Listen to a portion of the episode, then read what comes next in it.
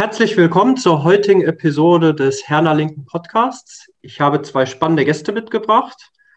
Nima Mofassat, äh, linker Bundestagsabgeordneter und drogenpolitischer Sprecher der Linksfraktion und Georg Wurth, den Geschäftsführer des Deutschen Handverbandes. Herzlich willkommen, ihr beiden. Hallo. Hi, Patrick. Vielleicht die erste Frage an den Georg. Ähm, was ist der Deutsche Handverband überhaupt? Was macht ihr?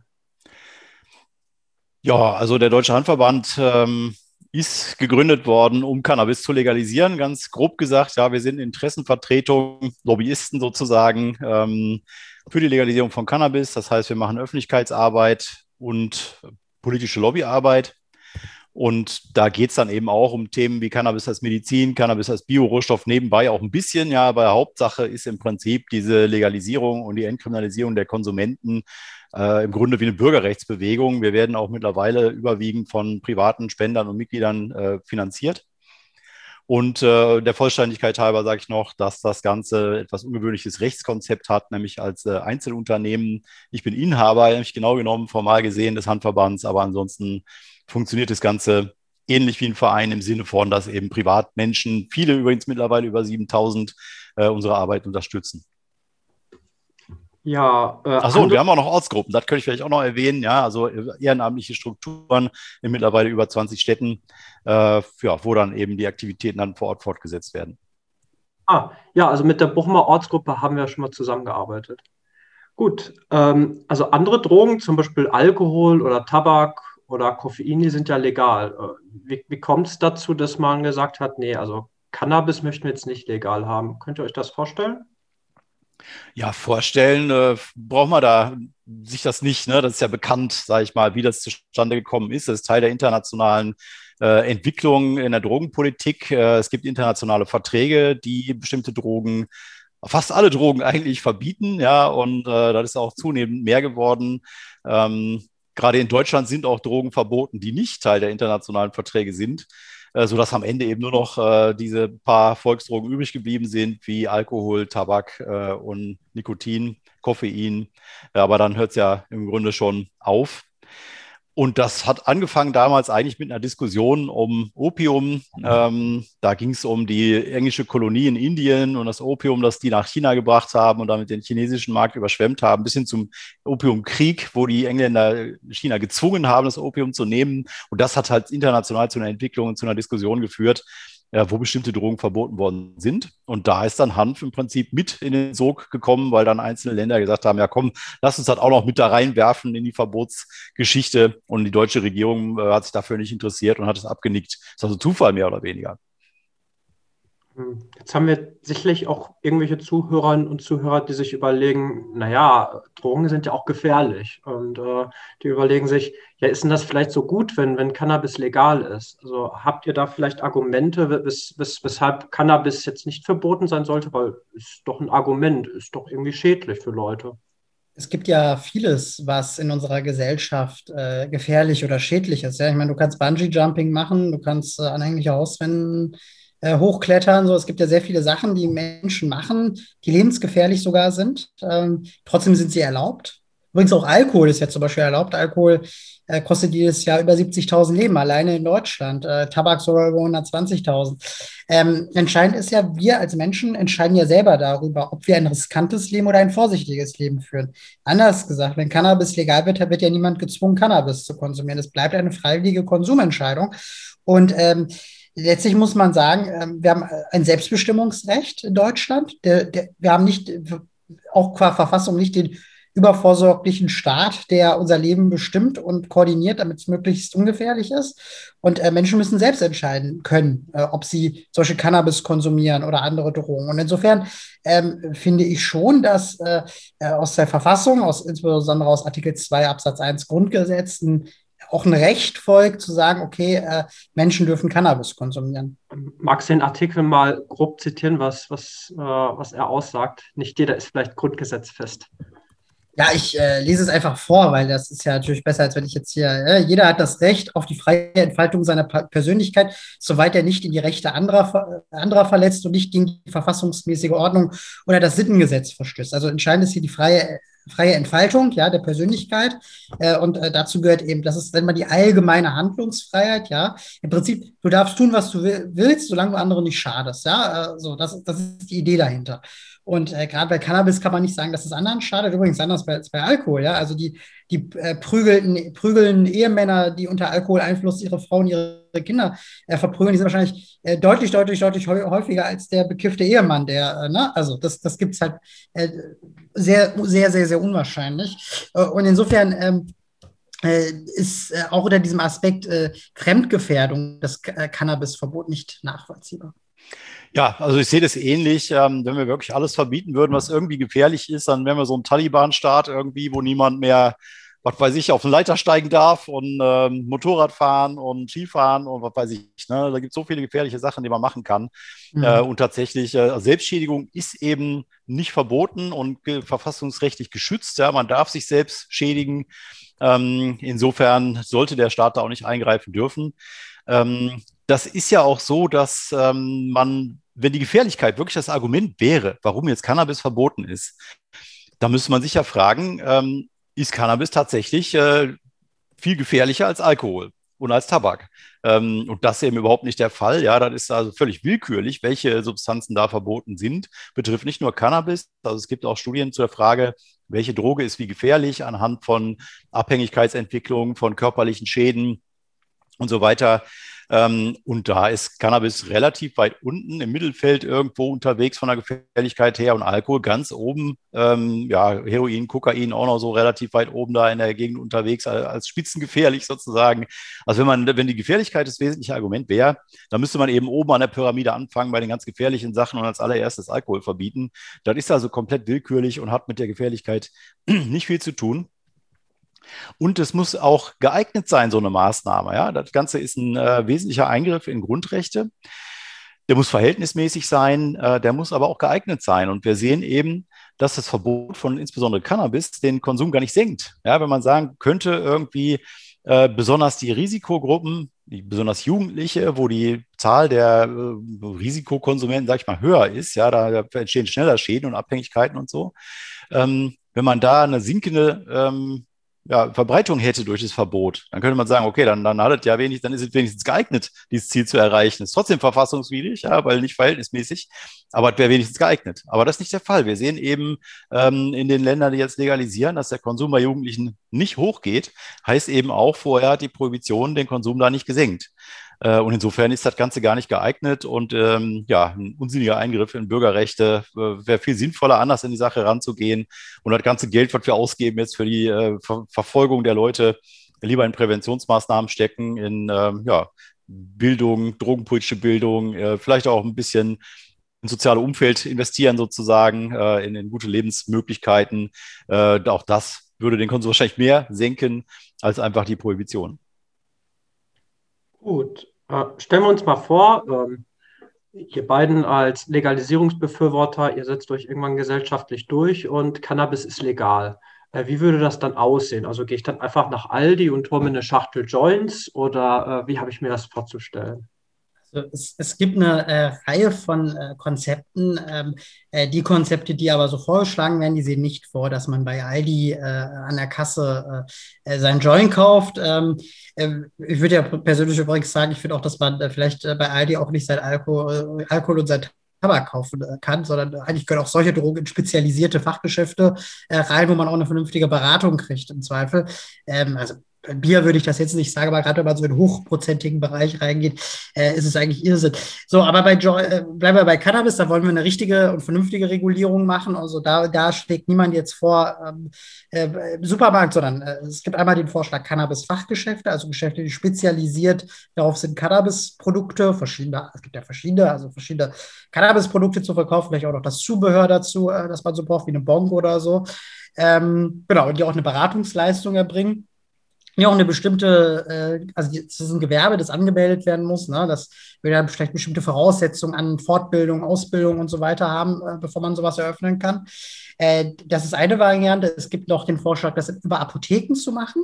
Was ich übrigens nicht gut finde. Ich finde nicht, dass man in der Apotheke seinen Genussjoint kaufen sollte. Das hat ein bisschen merkwürdige Züge, wenn da irgendwie äh, Leute, die äh, kiffen wollen, sozusagen da stehen an der Kasse, äh, nehmen irgendwie den Familienvater mit seinem äh, sechsjährigen Kind. Das finde ich, das wäre jetzt, glaube ich, nicht der Ort dafür. Bei, äh, Menschen, die in medizinischer Behandlung sind, ist natürlich was anderes. Und ähm, dann gibt es noch den Vorschlag, den ich sehr sympathisch finde, ähm, äh, der so äh, Cannabis Social Clubs, also wo du sozusagen ähm, ja, ohne Profitzweck sozusagen einen Club gründest, wo Mitglieder sozusagen Cannabis konsumieren können, also erwärmen können und dort auch konsumieren können oder auch äh, mit nach Hause nehmen können, wo, wo, ein Selbstanbau stattfindet. Und ich glaube, im Ergebnis fände ich das beste Modell wäre eigentlich, äh, wenn du mich fragst, wäre Cannabis Social Clubs als Hauptlegalisierungssystem. Dann hast du nicht diese großen Aktiengesellschaften, die da massenweise äh, Gewinne machen mit Cannabis ähm, und daneben in einem begrenzten Maße Cannabis-Fachgeschäfte, vor allem für diejenigen, die sagen, ich rauche zweimal im Jahr einen Joint, ich muss jetzt nicht dafür in einem Club Mitglied sein. Also sowas fände ich fände ich ganz gut, aber realistisch, wenn es legalisiert wird, wird es wahrscheinlich über Geschäfte laufen. Ja. Ähm, das sehe ich auch so. Ähm, da ist auch so der, der einzige kleine ähm, Unterschied, sage ich mal, in unseren Positionen. Alles andere hätte ich jetzt komplett unterschrieben sozusagen. Ich glaube aber, dass letztendlich die Geschäfte einen größeren Teil des Marktes äh, abbilden werden. Wer wird, wird letztendlich der Konsument entscheiden, ob er in einen Club geht oder in einen Laden. Und ich glaube, letztendlich werden die Läden mehr Umsatz machen als die Clubs. Aber trotzdem ein wichtiger Hinweis, dass eben auch der Eigenanbau erlaubt sein muss im Rahmen der Legalisierung, ja, Leute jetzt dann zu kriminalisieren, wenn sie ihr Gras selbst anbauen und nicht irgendwie ihr Geld in den Laden tragen, das kann es auch nicht sein. Man darf übrigens in Deutschland auch Tabak anbauen für einen eigenen Konsum und warum soll man das bei Hanf nicht dürfen in bestimmten begrenzten Umfang, wo eben klar ist, da ist kein, kein Handel, der da vorliegt. Ähm, und insofern sind mir die, auch die Clubs sympathisch, wo die Leute das gemeinsam machen. Ähm, und das hat am Ende nicht nur Riesenkonzerne machen, das kann man eben auch anders regeln im Gesetz. Äh, das grüne mhm. Cannabis-Kontrollgesetz, äh, vielleicht mal erwähnt an der Stelle, die haben ja im Prinzip wirklich als einzige in Deutschland bisher einen super detailliert durchdeklinierten Vorschlag gemacht, wie man das regeln könnte. Und vieles davon finde ich durchaus auch schon äh, sinnvoll und vernünftig. Da ist auch der Eigenanbau mit drin. Und da sind im Prinzip auch Begrenzungsmechanismen mit drin, äh, um zum Beispiel keine riesigen Ladenketten irgendwie am Ende zu haben oder so. Gut, das klingt ja spannend. Also äh, vielleicht werden wir das ja mal so in ein paar Jahren erleben, wie das dann konkret aussieht. Ähm, ich habe ähm, vor ein paar Wochen mittlerweile äh, im Ausschuss für Sicherheit und Ordnung in Herne eine kleine Anfrage gestellt. Und da habe ich äh, nachhaken wollen, wie es so mit der Verfolgung ähm, äh, von Cannabis-Delikten in Herne aussieht. Und es hat sich ergeben, dass 90 Prozent aller Verstöße, die ermittelt worden sind, tatsächlich konsumnahe Verstöße sind. Heißt, äh, man, man jagt im Grunde genommen nur die KonsumentInnen und äh, irgendwie äh, wirklich eindämmen möchte man den Cannabiskonsum und den Verkauf irgendwie offensichtlich nicht, sondern nur die äh, KonsumentInnen irgendwie drangsalieren. Äh, was glaubt ihr, äh, warum agiert man so? Weil, weil irgendwie ist das doch ziemlich widersprüchlich, wenn man doch meint, irgendwie man, man möchte die Dealer einfangen und äh, das organisierte Verbrechen vielleicht, was dahinter steckt. Wie könnt ihr euch das erklären, dass das so abläuft? Ja, willst du anfangen oder? Ähm, ich, ich glaube, dass, also ich kann da gerne anfangen, ich, ich glaube, dass äh, das damit zu tun hat, dass äh, die, die Konsumenten zu fangen am einfachsten ist für die Polizei. Ja? Also ich meine, so, also einfach, gehen in Girlie, äh, gucken wir da irgendwie, gucken, wo es riecht und äh, schnappen sich die Leute, ja. Und äh, deshalb äh, sind konsumnahe Delikte total häufig, ja. Der nächste Fall ist ja, Leute kiffen zu Hause, der Nachbar ruft die Polizei, die Polizei marschiert an, ne? Also das, das sind ja so, das sind ja so die Fälle, wo es am Ende rauskommt. Ähm, und insofern, oder beim Autofahren, ne, da spitzen sie was oder so, äh, also die Polizei was im Auto. Äh, deswegen ist, äh, sind konsumnahe Delikte so häufig und diese großen Drogenkartelle, die dahinter stecken, die werden ja kaum erwischt. Ja, das ist ja äh, ganz selten, dass da mal ein großer Fund stattfindet äh, von, den, von den Großdealern sozusagen, die das äh, raushauen. Also das sind sozusagen die kleinen Dealer, ja, also die irgendwie ihre 20 oder 10 Kunden am Tag haben, plus die äh, Konsumentinnen und Konsumenten, äh, die Leidtragenden dieser Strafverfolgung, ähm, die ja im Übrigen auch richtig viele Ressourcen bei der Polizei und Justiz bildet, äh, bindet. Ne? Also ungefähr äh, 4 bis 5 Prozent aller Straftaten beziehen sich auf diesen Bereich in Deutschland. Also das ist schon eine enorme Menge. Ja, und das äh, spiegelt sich auch bundesweit wieder, was du da rausgefunden hast. Ähm, Deutlich über 80 Prozent der Cannabis-Verfahren äh, richten sich gegen Konsumenten, haben keinen Handelsbezug. Und ja, man muss natürlich auch sagen, es gibt ja auch viel mehr Konsumenten als Dealer. Ne? Das äh, kommt ja auch noch dazu. Und ähm, ja, wie äh, Nima sagt, die sind halt viel offensichtlicher, die sind viel leichter zu fangen. Und die Polizei äh, argumentiert dann auch gerne, dass sie ja äh, über die dann an die Dealer rankommt, ne? indem sie die dann befragen, wo hast du Zeug her? Obwohl kaum jemand äh, dazu eine Aussage macht, natürlich. Ähm, aber so wird eben argumentiert und teilweise werden ja so auch Überwachungsmaßnahmen begründet, ähm, die, den Leuten aufs Handy zu, zu gucken, ja, die auszuspähen und so. Äh, auch bei normalen Konsumenten, nicht nur bei Händlern, um dann eben mit der Begründung, ne, damit kommt man dann an Händler ran, was dann auch schon der Kumpel sein kann, der irgendwie zwei, zwei Freunde mitversorgt mit ein paar Gramm im Jahr oder so. Ne? Ist ja auch dann schon ein Dealer. Ähm, was mich vor allen Dingen ärgert an der ganzen Sache, ist eben die Behauptung äh, von ja, Politikern, insbesondere CDU-Politikern und so, die dann sagen, die Konsumenten sind doch schon entkriminalisiert. Wir haben ja doch diese geringe Menge, ja, die Verfahren werden ja eingestellt. Insofern, was wollt ihr eigentlich? Äh, da werden doch gar keine Konsumenten gejagt. Ja, selbst wenn die in der Statistik auftauchen, werden die ja nicht bestraft. Und das äh, ist halt eine Unverschämtheit eigentlich, wenn man bedenkt, dass, dass, dann letztendlich ja doch Strafverfahren eingeleitet werden gegen die Leute bei jedem kleinen Krümel. Ja, es gibt jede Menge Konsumenten, die denken, das sind Freimengen, ja, die erlaubt sind. Aber man hat ein Strafverfahren an der Backe und das ist was anderes als jetzt ein, für einen Strafzettel wegen Falschparken, eine Ordnungsfähigkeit. Mhm. Echtes Strafverfahren, das bleibt über zig Jahre im Polizeicomputer, man ist abgestempelt als BTMG-Straftäter, äh, da hat sich auf die nächste Polizeikontrolle im Straßenverkehr auswirkt und so weiter und so fort. Ähm, und das ist eine massive Kriminalisierung von Leuten, äh, gepaart mit einem hohen Verfolgungsdruck, äh, unterschiedlich je nach Bundesland, in Bayern zum Beispiel besonders krass. Ähm, aber das ist eine massive Jagd auf äh, Konsumenten und hat mit Entkriminalisierung wenig zu tun. Hm. Ja, also neben der Drangsalierung der KonsumentInnen gibt es ja noch andere Formen der Prohibition.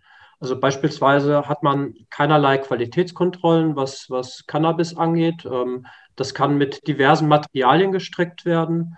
Ähm, es hat sich mittlerweile ein eigener Markt, sogenannter Legal Highs, gegründet, äh, mhm. wo, wo, es darum geht, äh, künstliche Cannabinoide zu äh, verkaufen, die noch legal sind, also noch nicht verboten. Äh, und ich habe gehört, mittlerweile geht das sogar so weit, dass äh, Cannabis, das verkauft wird, auch mit äh, diesen künstlichen Cannabinoiden gestreckt wird. Äh, wie groß ist da die Gefahr äh, für äh, die Gesundheit der KonsumentInnen? Wie, wie schätzt ihr das ein? Ich würde sagen, da ist die wesentliche Gefahr für die Gesundheit der Konsumenten ähm, mehr als der Cannabiskonsum an sich. Ja, ich will nicht sagen, dass das niemandem schadet. Es gibt auch genug Leute, denen das nicht gut tut. Äh, insbesondere aber im psychischen Bereich, nicht so sehr im körperlichen, weil Cannabis äh, macht nicht viel kaputt, ja, nicht so wie Alkohol, von wegen, da gehen deine Organe von kaputt oder so. Äh, wir haben ja über 100.000 Leute, die an Alkohol und Tabak sterben im Jahr, an Cannabis stirbt niemand, ja, das, ist schon das, äh, die klarste Auswirkung davon. Äh, aber klar, es gibt Leute, die da, denen das nicht gut tut. Aber die meisten konsumieren halt unproblematisch äh, mehr oder weniger ob jetzt regelmäßig oder unregelmäßig, die wenigsten haben ernsthafte Probleme damit. Aber mit den Streckmitteln, äh, da ist jeder von betroffen, egal äh, ob da jetzt ansonsten mit seinem Cannabiskonsum irgendwie ein Problem hat oder nicht. Ähm, und wenn man wirklich alles mitrechnet an Qualitätsproblemen, dann ist auch fast jeder davon betroffen. Also ich meine, klar, diese synthetischen Cannabinoide, da würde ich sagen, da ist jetzt noch nicht so ein riesiger Marktanteil, ja, obwohl auch immer größere Mengen beschlagnahmt werden davon ähm, oder ganz gezielt gestreckte Ware, ne, auch recht viel, aber nicht mehr als die Hälfte oder so, würde ich sagen, ne, wo dann wirklich Flüssigkunststoff da drauf geschmiert wird oder so. Das ist natürlich eine Riesensauerei, auch für die Gesundheit der Leute. Aber auch schon bei der normalen Produktion, also selbst bis, bis in die holländischen Coffeeshops, wenn man da untersucht, ne, das kommt ja alles nicht aus kontrollierten Quellen. Ähm, und da, ist, da sind dann Schimmelsporen mit drin, äh, was weiß ich, Fäkalbakterien und Pestizide, Fungizide, Düngerrückstände und so weiter. Ne? Das, ähm, das ist natürlich nicht gesund. Ja? Insofern wäre also ein regulierter Markt mit Verbraucherschutz und entsprechenden Kontrollen und so für alle gut. Hm, kann ich mich nur 100 Prozent äh, anschließen.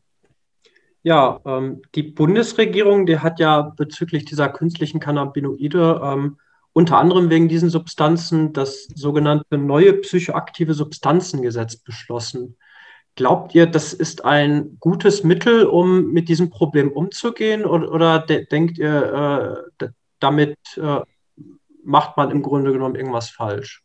Nö, das ist einfach die, die Fortsetzung des Irrsinns, dass man, was man schon mit dem BTMG macht. Also bei dem BTMG glaubt man, man könnte damit Drogen verhindern. Ja, das natürlich funktioniert ja in der Praxis nicht. Ich wurde ja noch nicht gesagt, wir haben ja bis zu vier Millionen Cannabiskonsumentinnen in Deutschland. Ne? Also ist ja eine gewaltige Zahl von Menschen, die sich so von so einem Verbot am Ende nicht abschrecken lässt. Deshalb, äh, Georg hat ja gesagt, das ist nicht geeignet, äh, das Verbot, äh, äh Menschen vom Konsum abzuhalten. Und genauso ist auch das nicht geeignet, äh, Menschen äh, von Synthet von sozusagen äh, ja davon abzuhalten zu konsumieren. Also letztlich äh, ist dieser prohibitive Ansatz insgesamt ein großes Problem, ja, äh, zumal dann immer wieder neue Lücken gesucht werden, wo der Gesetzgeber dann wieder nachjustieren muss.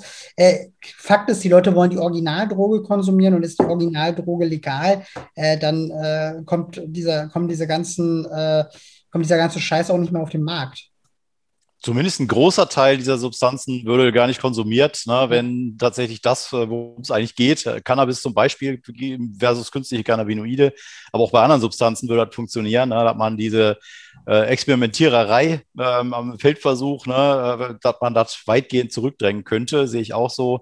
Vielleicht nochmal zum NPS-Gesetz. Zwei Dinge, da gibt es ähm, ja eins, einen Part, den ich sehr problematisch finde im Unterschied zum BTMG und einen, der zumindest gut gemeint ist. Ja. Äh, der problematische ist der, dass da eben äh, Substanzen verboten werden, die entweder gar nicht auf dem Markt sind, ähm, die mhm. möglicherweise gar nicht gefährlich sind, äh, da gar nicht drauf untersucht werden ähm, und einfach pauschal mit erledigt werden. Das ist ja auch der Sinn der Sache, ne? dass man sagt, okay, wir verbieten gleich die komplette Stoffgruppe, ja, egal, ob das schon irgendwie im Drogenmarkt überhaupt aufgetaucht ist oder nicht. Und da hat das BTMG noch gewisse Bremsen drin, ja, zumindest theoretisch äh, steht im BTMG drin, dass eine Droge überhaupt in relevantem Umfang auf dem Markt sein muss und vor allen Dingen, dass sie auch gefährlich sein muss. Ja, das, das ist zwar bei vielen Drogen gar nicht untersucht worden, die da verboten worden sind. Aber theoretisch ist das zumindest mal der Ansatz vom BTMG. Und das äh, neue psychoaktive Substanzengesetz äh, verbietet halt äh, Stoffe, äh, ja, von denen gar nicht klar ist, ob die überhaupt psychoaktiv sind zum Teil, ja, bestimmte Teile dieser, dieser Stoffgruppen da. Äh, also ist halt ein riesen Holzhammer äh, auf, auf eine Mücke gehauen, so ungefähr.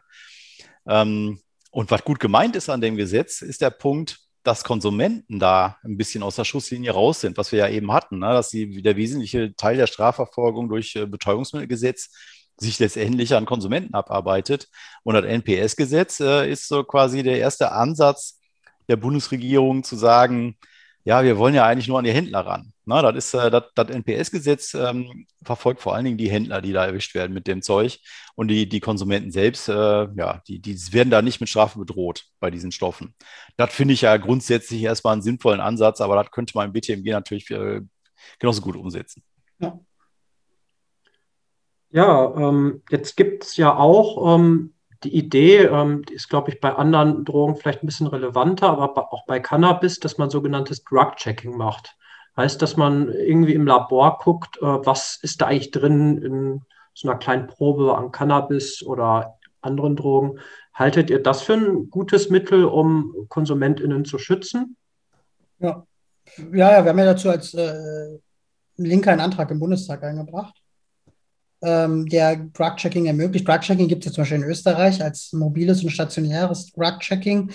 Äh, da gehst du dann mit deiner Droge hin, hat vor allem für Partydrogen eine Relevanz, ja, aber könnte auch für Cannabis eine Relevanz gewinnen.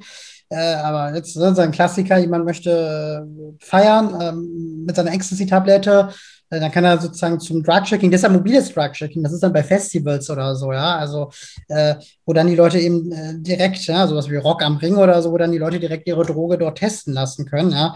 Ähm, das, ähm, äh, da gibt es eine gewisse Offenheit auch der Bundesdrogenbeauftragten, ja, also Ludwig hat, mal, hat das sich in Österreich angeguckt und fand es ganz gut. Ähm, vielleicht muss man sie einfach mehr auf Dienstreisen schicken, ich weiß es nicht. Ähm, äh, umgesetzt wurde es allerdings nicht äh, bisher in Deutschland. Wir haben dazu, wie gesagt, einen Antrag gemacht als Linke.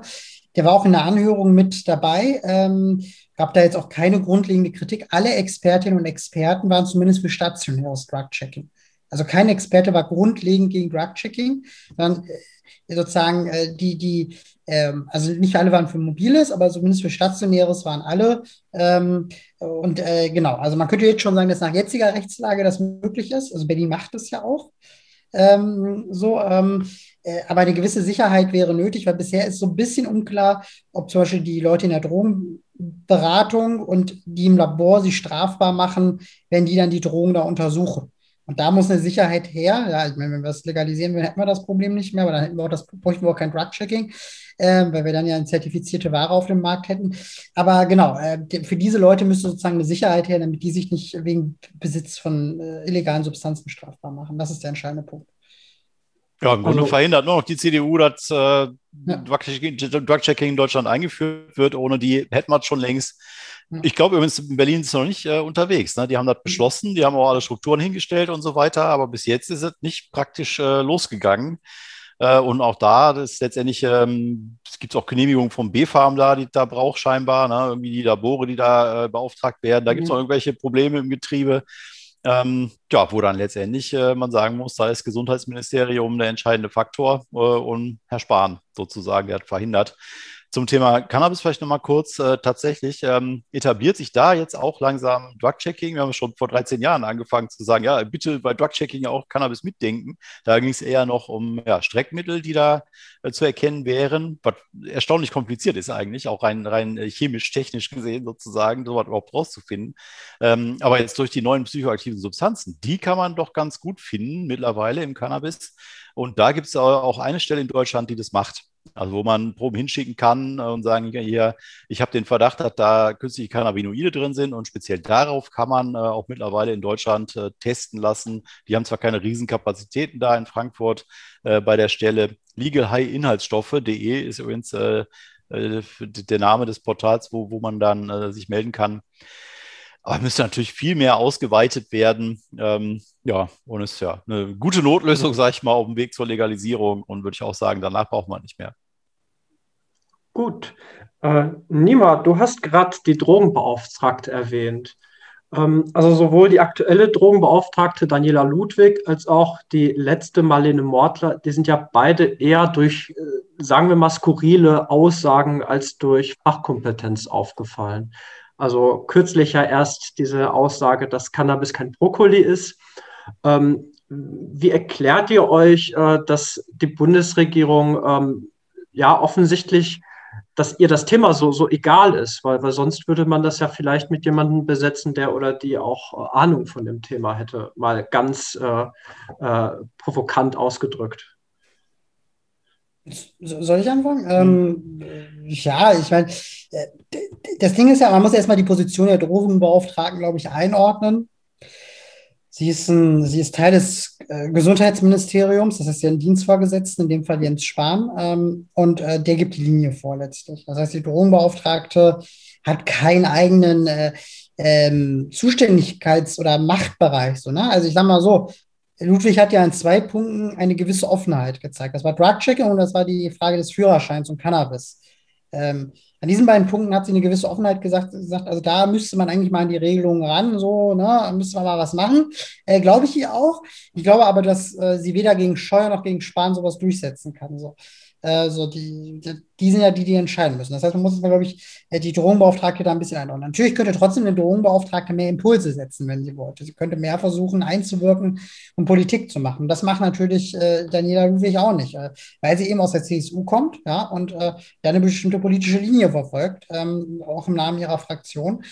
Und ähm, ja, und warum kommen da immer Leute ohne Kompetenz hin? Naja, pff, Vielleicht hat die CDU, CSU einfach auch niemanden mit Kompetenz im Drogenbereich. Ich meine, wen haben sie denn noch, der dazu redet? Die haben ja noch so einen Krause und äh, so einen Pilsinger und so weiter, die haben alle keine Ahnung, ja. Da sind wirklich alle blank bei dem Thema. Es ist wirklich schrecklich, äh, was da äh, für, also da kommen, äh, nur ein Beispiel, man merkt, wie durch die sind, ja. Also äh, in der Cannabis-Debatte im Bundestag haben die ernsthaft noch von Cannabis als Einstiegsdroge geredet.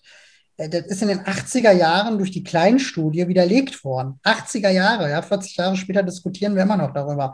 Äh, die Studie hat damals Horst Seehofer in Auftrag gegeben, ja. Also niemand äh, Geringeres als Horst Seehofer, der äh, Innenminister dieser Bundesregierung, damals Gesundheitsminister.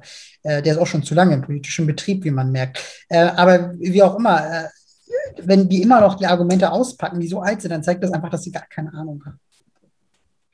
Ja, das geht auch, knüpft mal ein bisschen wieder an an den Anfang. Ja, warum ist Cannabis überhaupt verboten? Da habe ich eher historisch argumentiert, äh, aber das äh, impliziert ja auch, warum ist Cannabis immer noch verboten und wieso ist das jetzt so, heute? Ähm, und da muss man sagen, wegen der CDU, ganz klar, ja, ohne die, hätte man zumindest wesentliche Schritte nach vorne schon gemacht. Ähm, und das hat, glaube ich, vor allen Dingen eben ja, ideologische Hintergründe. Ne? Wofür steht die CDU? Was ist der Markenkern? Law and Order.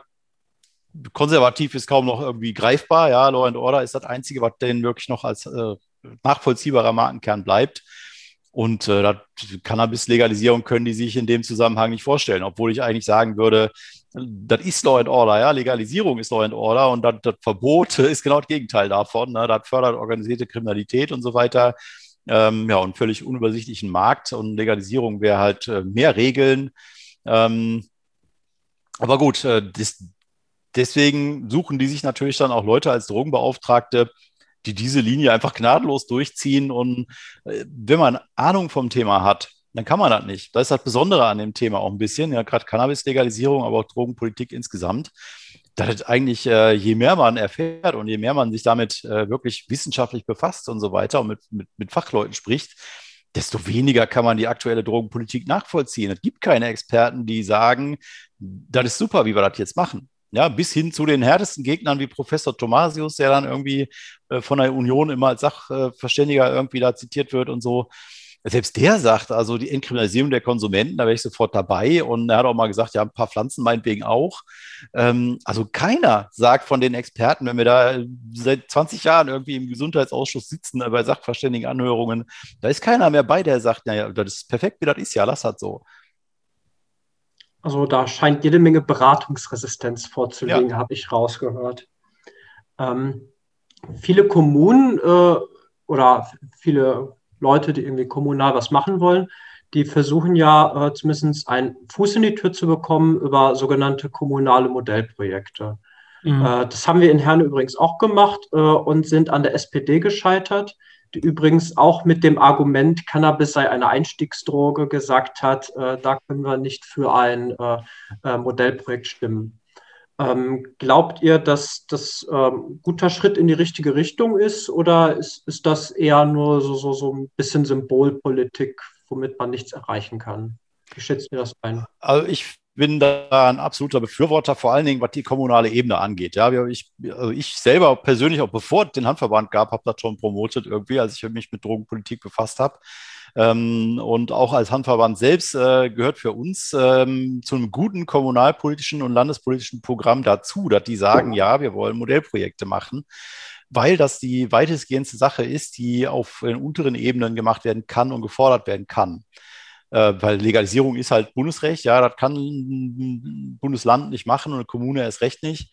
Insofern ist eben so ein wissenschaftliches Modellprojekt, äh, ja, wenn sie das wirklich kriegen würden, ja, wenn sie das, wenn das genehmigt würde mal irgendwann, wäre das halt ein Riesenschritt in der Kommune und auch symbolisch nicht zu unterschätzen, dass man zum ersten Mal eben an ganz normale äh, Konsumenten legal Cannabis abgibt und die, die Fernsehbilder, die dabei entstehen, alleine schon und so. Ne?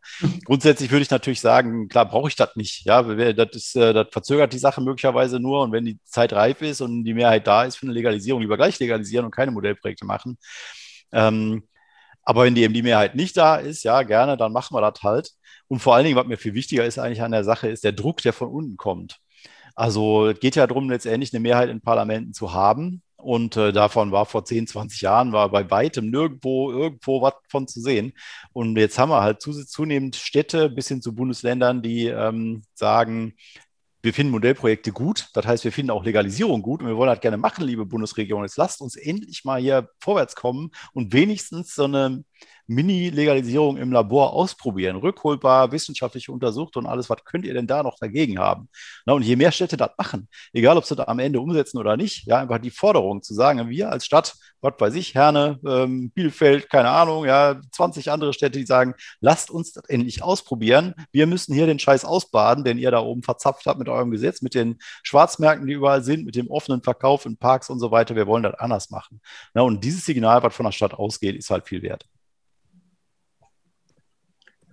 Ja, ähm, vielleicht nochmal äh, ein kleines letztes Thema äh, zum Thema Cannabis. Ähm, Im Bundestag wurde letztens ein Gesetz zur Gleichstellung von Cannabis und alkoholkonsumierenden Führerscheininhaberinnen und Inhabern äh, diskutiert. Mhm. Äh, das wurde, glaube ich, auch mit von dir eingebracht, Nima. Magst du vielleicht erklären, äh, erstmal, was so, so, so schlimm ist daran, wie wir äh, CannabiskonsumentInnen im Straßenverkehr behandeln und vielleicht, äh, wie, wie, wie du es anders haben möchtest?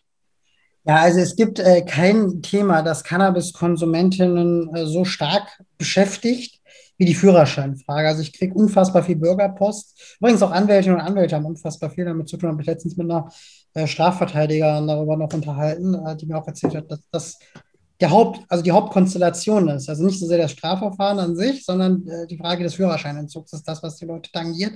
Weil äh, heute natürlich in der Tat weniger die Wahrscheinlichkeit ist, dass wenn du eine geringe Menge dabei hast oder so, dass du dann eine krasse Strafe kriegst, äh, im Sinne des Strafrechts, sondern dass du verwaltungsrechtlich deinen Führerschein verlierst. Das ist das, was die Leute viel härter trifft, weil die Kosten auch immens sind. Weil ähm, es wird dann, also ich fange mal vorne an.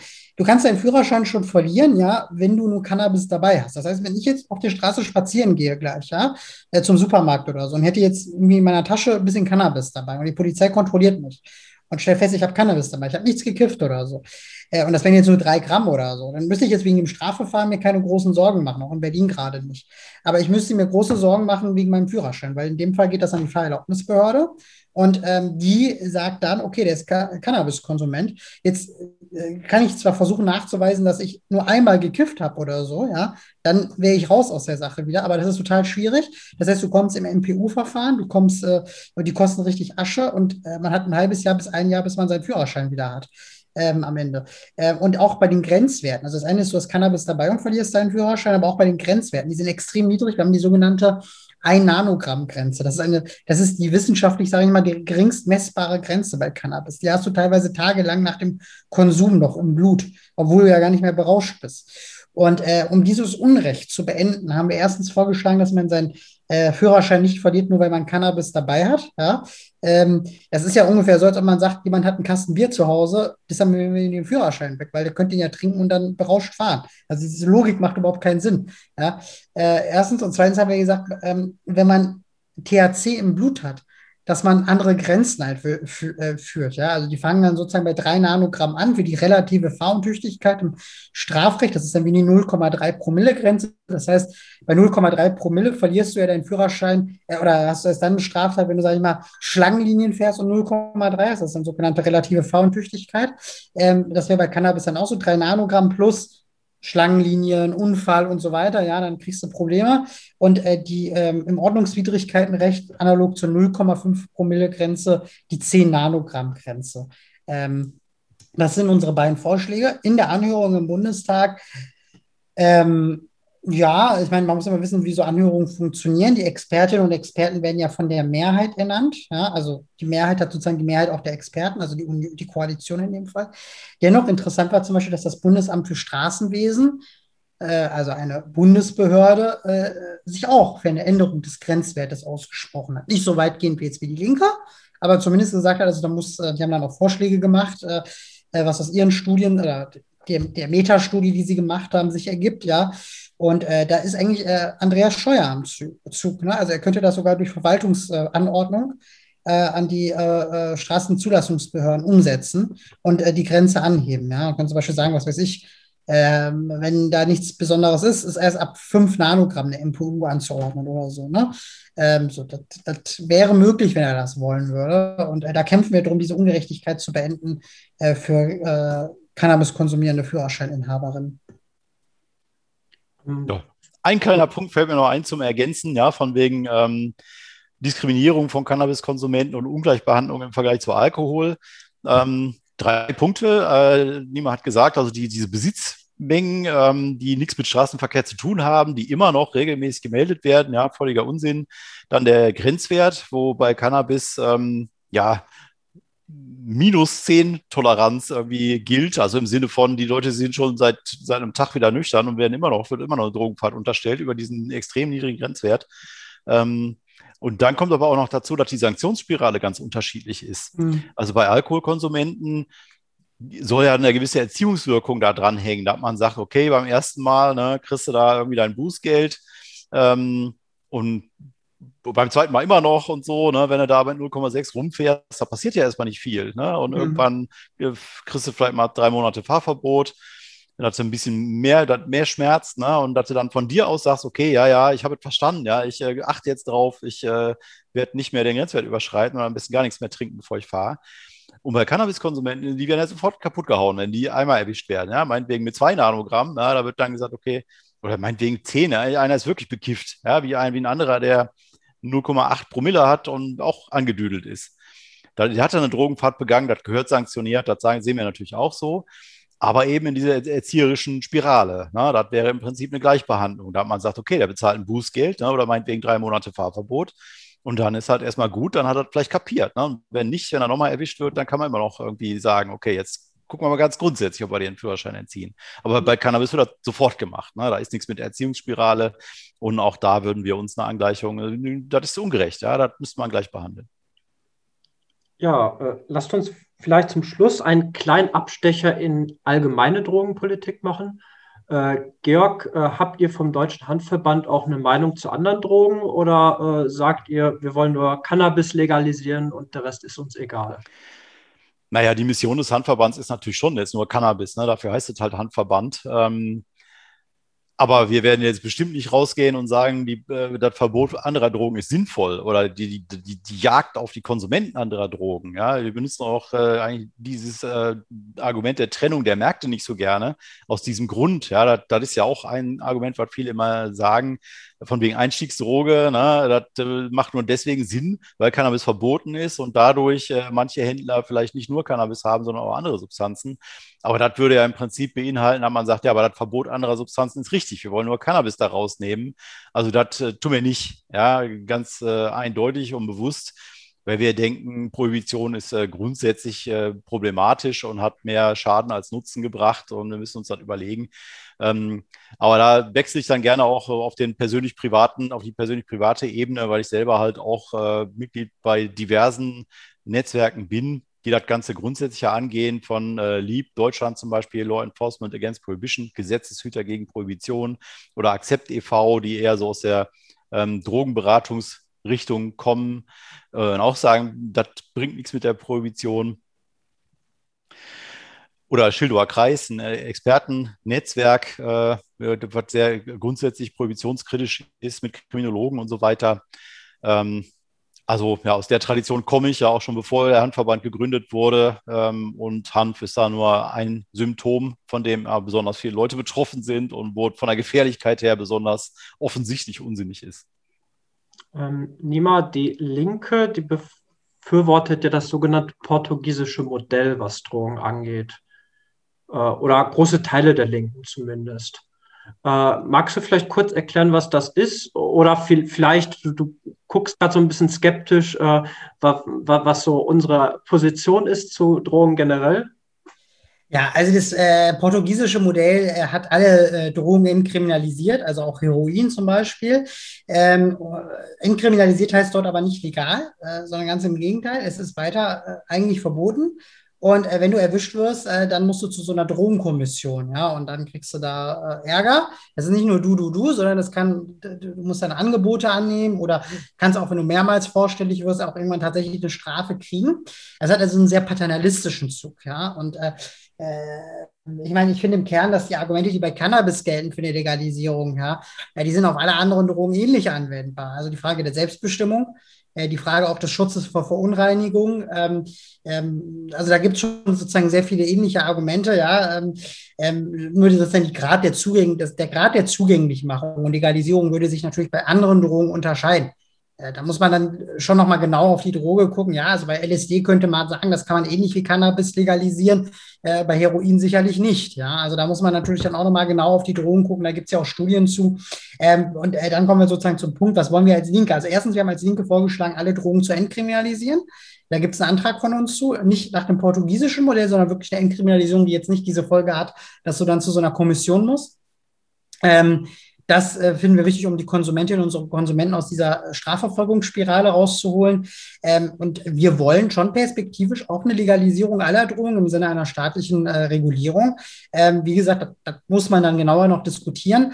Deshalb schlagen wir zum Beispiel eine unabhängige Drogenkommission vor, die sich mit solchen Fragen mit Expertinnen und Experten hinsetzt und befasst, äh, wie wir mit welcher Droge umgehen und dazu Vorschläge macht. Weil Drogen sind Teil der Menschheitsgeschichte. Ja, Drogen gibt es so lange, wie es Menschen gibt.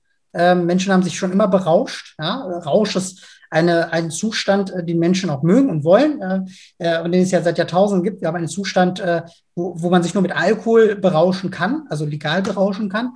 Und äh, das ist nicht äh, nachvollziehbar. Es gibt sogar diese Studie von David Nutt, äh, ehemaliger Drogenberater äh, der britischen Regierung, der stuft sogar Alkohol als gefährlicher als Heroin ein. Das ist äh, also mit den gesamten Folgen, ne? also sozusagen die gesamtgesellschaftlichen Folgen äh, und individuellen Folgen kommt er sogar in seinem Bewertungsmuster zu einer Dings, muss man nicht teilen, ja? kann man sicherlich auch wissenschaftlich anders sehen, aber ich finde, diese, diese Studie ist nochmal ein Warnruf, die zeigt sozusagen, unser Umgang heute ist nicht mehr rational und logisch und evidenzbasiert. Das muss sich verändern und deshalb brauchen wir da ähm, tatsächlich eine Drogenkommission, die die sich auch mit dem Thema befasst. Vorrangig finde ich in der Tat auch natürlich die Frage Cannabis, weil es einfach die meisten Leute betrifft. Bis zu vier Millionen Menschen, ne? also diese Zahlen hast du bei anderen Drogen einfach nicht. Ja, und wenn hier, also das, das sozusagen ist der Bereich, der am schnellsten und gravierendsten sich verändern muss, wo auch die meisten Erkenntnisse und Fakten auf dem Tisch liegen, ja. Aber es äh, äh würde sich auch bei anderen Drogen durchaus äh, äh die Frage äh, stellen, äh, was, was legalisiert man, ja. Also wenn man LSD nimmt, ja, ähm, LSD wurde ja auch früher als Medikament eingesetzt in der Psychotherapie, ja. Mir erzählt ja letztens ein Arzt von der Charité, im Rahmen ihrer Studien haben sie Leute, die Psychosen durch Cannabis haben, mit ähm, ähm, ähm, also hier im Abkömmling von LSD sozusagen ähm, behandelt, auch wirkungsvoll behandelt, mit relativ wenig Nebenwirkungen. Also es ist sehr spannend, wenn man sich damit genauer befasst, ähm, auch die, die, Frage der psychedelischen Drogen und des Umgangs damit. Also das ist äh, äh, ein Thema, glaube ich, wo wir in der Gesellschaft nochmal ganz anders ran müssen und das will die Linke auch. Vielleicht nochmal das Ganze aus ähm, aktuell politischer Sicht gesehen. Da ist nämlich gerade besonders viel Musik und Spannung drin, finde ich. Ähm, gerade nachdem eben die Linken den Antrag zur Entkriminalisierung im Bundestag hatten ne, und die Anhörung dazu war äh, und da dann immer eine Riesenaufregung ist, von wegen, wie alle Drogen entkriminalisieren und die CDU sieht dann den Untergang des Abendslandes und so weiter. Ne? Ähm, Dabei gibt es auch in Deutschland Bundesländer, die auch geringe Mengen für andere Drogen haben. Für Heroin, Kokain, ein Gramm, ne, werden genau wie bei Cannabis die Verfahren eingestellt. Äh, die tun so, als gäbe das nicht. Äh, und gleichzeitig gab es ja die Diskussion genau um den Punkt im äh, Wahlprogramm der FDP, wo ein Riesenskandal war. Manche haben es vielleicht gelesen irgendwie oder gehört. Äh, das war eigentlich der entscheidende Bericht über den FDP-Parteitag und über äh, die Verabschiedung des Wahlprogramms war der Skandal, dass ursprünglich die Entkriminalisierung aller Drogenkonsumenten äh, auch mit Verweis auf Portugal da drin stand und beschlossen wurde und dann die Parteiführung mit Lindner und Kubicki dann da von, oh, das geht ja gar nicht, ne, riesen PR-Drama, äh, müssen wir zurückholen, dürfen wir so nicht machen. Ähm, obwohl eben Lindner, der kommt ja aus NRW, wo es eben auch geringe Mengen äh, für andere Drogen gibt, ja, wo das ja, Realität ist, mehr oder weniger. Äh, und dann haben sie wieder rausgekickt aus dem Wahlprogramm, also was ein Gedöne. Ähm, was natürlich tatsächlich gut wäre, wenn man da auch aus dem Strafrecht rauskäme. Na, wenn man das irgendwie hinkriegt, und das ist eigentlich der entscheidende Vorteil bei dem portugiesischen Modell, dass da nicht mehr von Strafrecht die Rede ist und die Leute eben nicht mehr als BTM-Straftäter forever irgendwie im Polizeicomputer sind und so, äh, sondern das eher, ich meine, da, da, gibt es genau diese Aufteilung in Ordnungsfähigkeit jetzt nicht so wie bei uns, aber so grob kann man das sagen, ne? dass dann, äh, wenn die nicht kooperativ sind und nicht da mit den Sozialarbeitern irgendwie sich da unterhalten und so, dann zahlen die halt ein Bußgeld. Ne, jetzt quasi, jetzt können die wählen, ob sie jetzt 100 äh, Euro bezahlen oder ob sie sich da mal mit den Leuten zusammensetzen. Auf jeden Fall kriegen sie kein Strafverfahren. Ne? Macht halt überhaupt keinen Sinn, gegen Konsumenten da äh, mit Strafrecht vorzugehen, egal ob die abhängig sind oder nicht. Gut, wir haben heute gelernt, dass ähm, man, glaube ich, ähm, ja, Schaden minimieren kann äh, an KonsumentInnen und auch an der Gesellschaft, wenn man eine liberalere Drogenpolitik macht vor allem auch bei Cannabis äh, haben wir, glaube ich, hier auch drei Legalisierungsbefürworter sitzen. Ähm, wie, sagen wir mal, theoretisch, ich würde jetzt äh, mal äh, das jetzt ausprobieren wollen mit dem Cannabis. Äh, da gibt es ja äh, so ein Konzept, das nennt sich Safer Use. Also quasi so, was muss man beachten, damit äh, Konsum möglichst, ähm, möglichst geringe ähm, ähm, Risiken hat. Äh, Georg, erzähl doch mal vielleicht, ähm, worauf muss ich achten, wenn ich das mal ausprobieren wollen würde mhm. mit Cannabis, dass ich möglichst äh, äh, risikoarm konsumieren kann? Ja, macht absolut Sinn, die Frage, weil viele tatsächlich auch schlechte Erfahrungen mit Cannabis machen, gerade beim ersten Mal ne, unter bestimmten Umständen äh, und dann auch deswegen nie wieder anpacken, ja, äh, weil sie einfach da ganz komisch draufgekommen sind oder so. Äh, ganz grundsätzlich für die Wirkung, ähm, ja, wie da jetzt so eine Erfahrung ist, äh, kann man so einen Dreiklang anführen aus Drug, Set und Setting, ja, also welche Droge habe ich da, in welcher Konzentration und wie viel davon. Ähm, Set, wie bin ich gerade selber drauf? Ja, geht es mir gut? Äh, bin ich fit? Bin ich ausgeschlafen oder nicht? Ne? Oder bin ich schon total übermüdet? Äh, oder gerade irgendwie depressiv aus irgendwelchen Gründen oder so? Äh, und Setting, was ist meine Umgebung? Ja, wo, wo mache ich das? Und ähm, da würde ich jetzt mal zuerst ansetzen und sagen, okay, wer die Wirkung nicht kennt, der sollte wirklich einen geschützten Rahmen haben, der sollte halt nicht in der Öffentlichkeit machen, auch nicht unbedingt bei einer Party, ja, von wegen, ja, da auf der Party probiere ich das mal, ne? sondern lieber irgendwie in Ruhe zu Hause mit vielleicht ein paar Freunden dabei oder so, die Erfahrung haben. Ähm, wo man auch im Zweifelsfall sich einfach aufs Sofa hauen kann, ne? wenn, einem, wenn man Kreislaufprobleme kriegt oder irgendwas, ja, oder ähm, so eine, eine, gewisse Tendenz zu leichten Paranoiden äh, Vorstellungen gibt es bei Cannabiskonsum äh, tendenziell eher als bei anderen Geschichten. Das ist halt Teil der möglichen Nebenwirkungen. Ja, kennt nicht jeder, aber manche. Und da ist halt einfach blöd, wenn man da in der Öffentlichkeit ist und erfährt, okay, ich gehöre zu den Leuten, bei denen das so ist, die jetzt auf einmal denken irgendwie, okay, die, die reden hier alle über mich oder so, ja, obwohl das gar nicht stimmt. Äh, so, so ein Anflug davon kann schon mal kommen, ja, dass man so Unsicherheiten hat irgendwie. Ähm, und da vielleicht, wenn man auch geistig dann vielleicht ein bisschen langsam wird, ne, Kurzzeitgedächtnis kann so weit beeinträchtigt werden, dass man ständig vergisst, was man gerade zuletzt gedacht hat und so, ne, und insofern auch Schwierigkeiten hat, mit irgendwelchen Leuten zu interagieren oder so. Ähm, ja, also von daher ruhig angehen lassen, ne? nicht sofort riesige Mengen auf einmal, nicht oral konsumieren, äh, außer man hat wirklich jemand dabei, der sich mit Dosierung auskennt und so, weil das ähm, ist schwieriger beim Rauchen ist die Wirkung halt sofort da, ne, oder beim, beim Vaporisieren, beim Verdampfen noch besser. Äh, das kann man so weit dosieren, einigermaßen, dass man merkt, wenn es reicht, ne, bevor es zu viel wird. Wenn, wenn man äh, das oral zu sich nimmt, dann dauert das eine Stunde, bis das wirkt und kann viel intensiver werden, ist quasi auch nicht rückholbar oder so. Ne? Und da kann es dann auch äh, kreislaufmäßig schwierig werden oder man äh, dreht halt so ab, dass man da überhaupt nichts mehr rafft. Ähm, ja, das waren vielleicht so die wichtigsten groben Sachen. Ne? Ansonsten natürlich, was ist das für ein Zeug, wo habe ich das her? Ne? Weiß ich das, ob das stark ist oder nicht? Ähm, was ja in der Regel aber dann über Freunde kommt, ne? beim ersten Konsum. Also äh, kaum jemand konsumiert zum ersten Mal irgendein Zeug, weil er sich irgendwo auf dem Schwarzmarkt besorgt hat. Das ist eher selten. Insofern, im besten Fall wissen dann auch die Leute, die dabei sind, von denen du das jetzt zum Beispiel kriegen könntest, was sie da tun, ne, was das für ein Zeug ist und erzählen die das vorher mal ein bisschen. Auf jeden Fall geschützter Rahmen, das ist das Wichtigste. Ne? Nicht einfach sofort in der Öffentlichkeit Riesenparty oder irgendwas. Äh, das muss nicht sein. Ja, alles klar. Äh, dann haben wir jetzt auch noch ein paar praktische Tipps bekommen. Äh, vielen, vielen Dank, dass ihr beiden euch die Zeit genommen habt für, fürs heutige Gespräch. Äh, ja, habt ihr beiden noch irgendwas, das ihr loswerden wollt? Vielleicht, dass alle, die wollen, dass es endlich vorwärts geht, ja, die, die jetzt nochmal Motivation gekriegt haben, äh, sich auch einmischen. Also wir kommen da nur vorwärts, wenn wirklich gesellschaftlicher Druck entsteht. Dazu gehört ihr mit eurem Antrag. Ja, deswegen bin ich auch gerne jetzt hier in diesen Chat gekommen. Ja, jede Fraktion vor Ort, Kommunalfraktion, die solche Anträge stellt, Modellprojekt oder was auch immer, äh, ist viel wert. Ja, das, äh, meistens kommt dann Presseaufmerksamkeit, das Ganze wird gesellschaftlich wieder diskutiert. Aber auch jeder Einzelne kann was tun. Ja, angefangen natürlich bei einer DAV-Mitgliedschaft äh, bei uns beim Handverband, um unsere Arbeit zu unterstützen, aber auch alle möglichen anderen Sachen. Ja, von, von Leserbriefe schreiben schreiben oder Kommentare äh, in irgendwelchen Spalten bei Politikern oder eben bei Medien, die gerade irgendeinen Cannabis-Artikel hatten, bis hin zu eben Arbeit in der Ortsgruppe bei uns und Infostände machen und so weiter, ist da ganz viel möglich und auch nötig, damit wirklich vorwärts geht.